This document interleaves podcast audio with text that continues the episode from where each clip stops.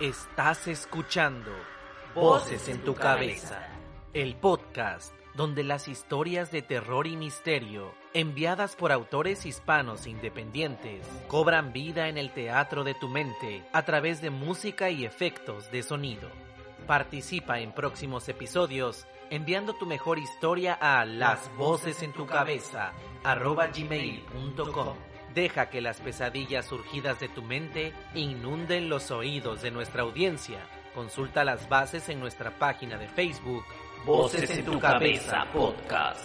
Suscríbete a nuestro canal de YouTube y descarga todos los episodios en Spotify, iBox y Apple Podcast.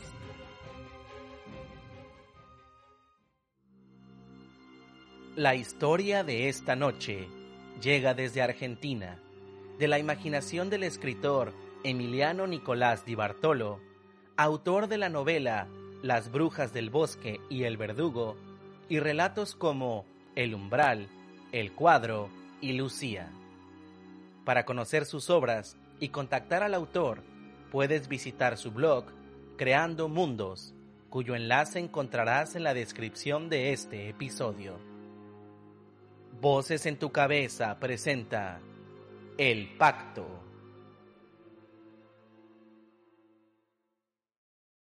Julia odiaba su vida, más específicamente las decisiones que tomó a lo largo de la misma. Cómo pasó de ser la más popular de su clase a una madre soltera de mellizas, con un trabajo mediocre como limpiadora en un hospital. Vivía su vida amargada, reprochándose y revaluando aquellas elecciones.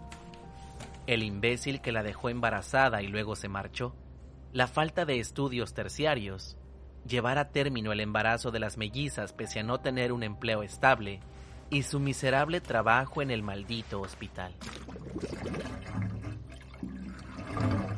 Cómo odiaba su patética vida. Desde que era una niña, soñaba con ser famosa que el mundo la recordara y el nombre de Julia Sosa sea tan relevante como el de las estrellas de cine. Sin embargo, la realidad distaba mucho de sus anhelos. No tenía amigas ni familiares. En el trabajo pasaba desapercibida. Los médicos ni siquiera se percataban de su presencia. Julia Sosa era casi como un fantasma para el mundo. Podría dejar de existir y nadie se daría cuenta de ello, excepto sus hijas Marisa y Asunción. Para ella su madre era la luz de sus ojos. Con los años el deseo de ser famosa se volvió una obsesión. Por las mañanas era lo primero en que pensaba y lo último que deseaba antes de irse a dormir. Cuando algún médico del hospital pasaba por su lado sin siquiera saludarla, una voz en su cabeza murmuraba furiosa. Algún día seré famosa y te acordarás de mí, hijo de puta. Todo seguiría igual en la vida de Julia si sus reproches y deseos no hubiesen sido escuchados por aquel ser sobrenatural. Buenas noches, niñas. Dijo Julia cansada luego de un largo día. Así no, mami. Reprochó Marisa con picardía. Con la canción. Agregó Asunción. Ante los reclamos de las niñas, Julia recitó con hastío. Buenas noches, Marisa. Buenas noches, Asunción. Las quiero a las dos. Son mis mellizas adoradas, mi bello cielo y mi hermoso sol. Aquel poema lo repetía diariamente antes de apagar las luces para ir a dormir. Con el tiempo se había cansado de hacerlo, pero a las niñas les fascinaba. Luego de cerrar la puerta del cuarto de sus hijas, Julia se fue a su habitación y se sentó en la cama. Otro día más. Pensó apesadumbrada y apagó la luz del velador, pero frente a ella, una silueta la observaba desde las sombras. Julia se sobresaltó al ver a la criatura. Prendió la luz de forma maquinal. La silueta desapareció. Quizás fue solo mi imaginación. Pensó. Una vez más la apagó y nuevamente la criatura apareció. No temas, no te haré daño le dijo aquella sombra con una voz espectral. Julia se quedó paralizada. El miedo la invadió. Estoy aquí para ayudarte, querida. ¿Qué- ¿Quién eres? Le preguntó Julia resollando. Eso no importa. Estoy aquí para cumplir tu deseo de ser famosa. ¿Es lo que pides noche y día?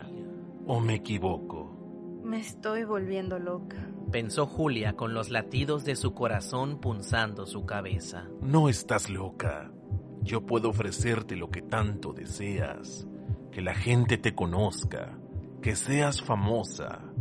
Con mis poderes, mañana mismo podrías aparecer en todos los canales de televisión. Podrías ser famosa. ¿Yo ser famosa? ¿Cómo? ¿Qué debo hacer? Julia hablaba aletargadamente. El miedo se esfumaba dando paso a la curiosidad.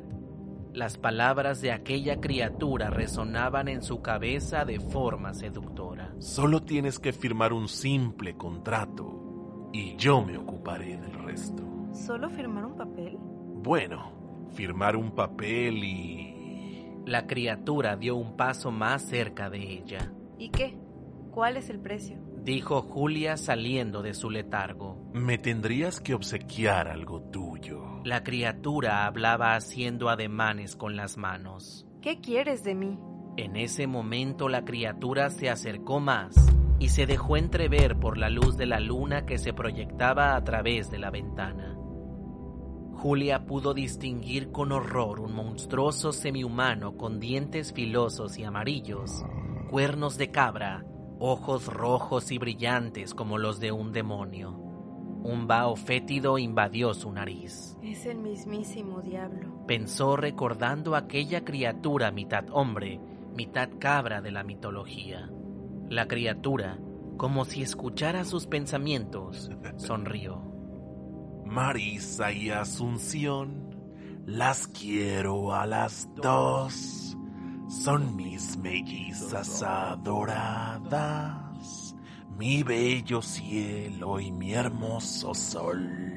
¿Tú quieres a mis hijas? Dijo Julia indignada. Jamás te entregaría a mis niñas.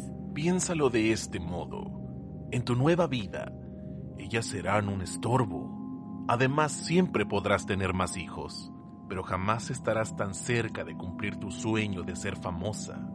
Recuerda al imbécil de tu ex que te abandonó, los médicos hijos de puta que pasan por tu lado sin siquiera mirarte, tus amigos de la escuela que ya te olvidaron. Todos, absolutamente todos hablarán de ti.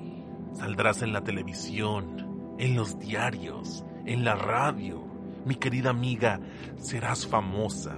La criatura sonrió y una pluma y un papiro se materializaron frente a Julia sobre la mesita de noche. Solo debes firmar y yo me haré cargo del resto. Julia miró la pluma mientras pensaba en las opciones que le planteaba aquel extraño ser que podía cumplir su más ansiado deseo.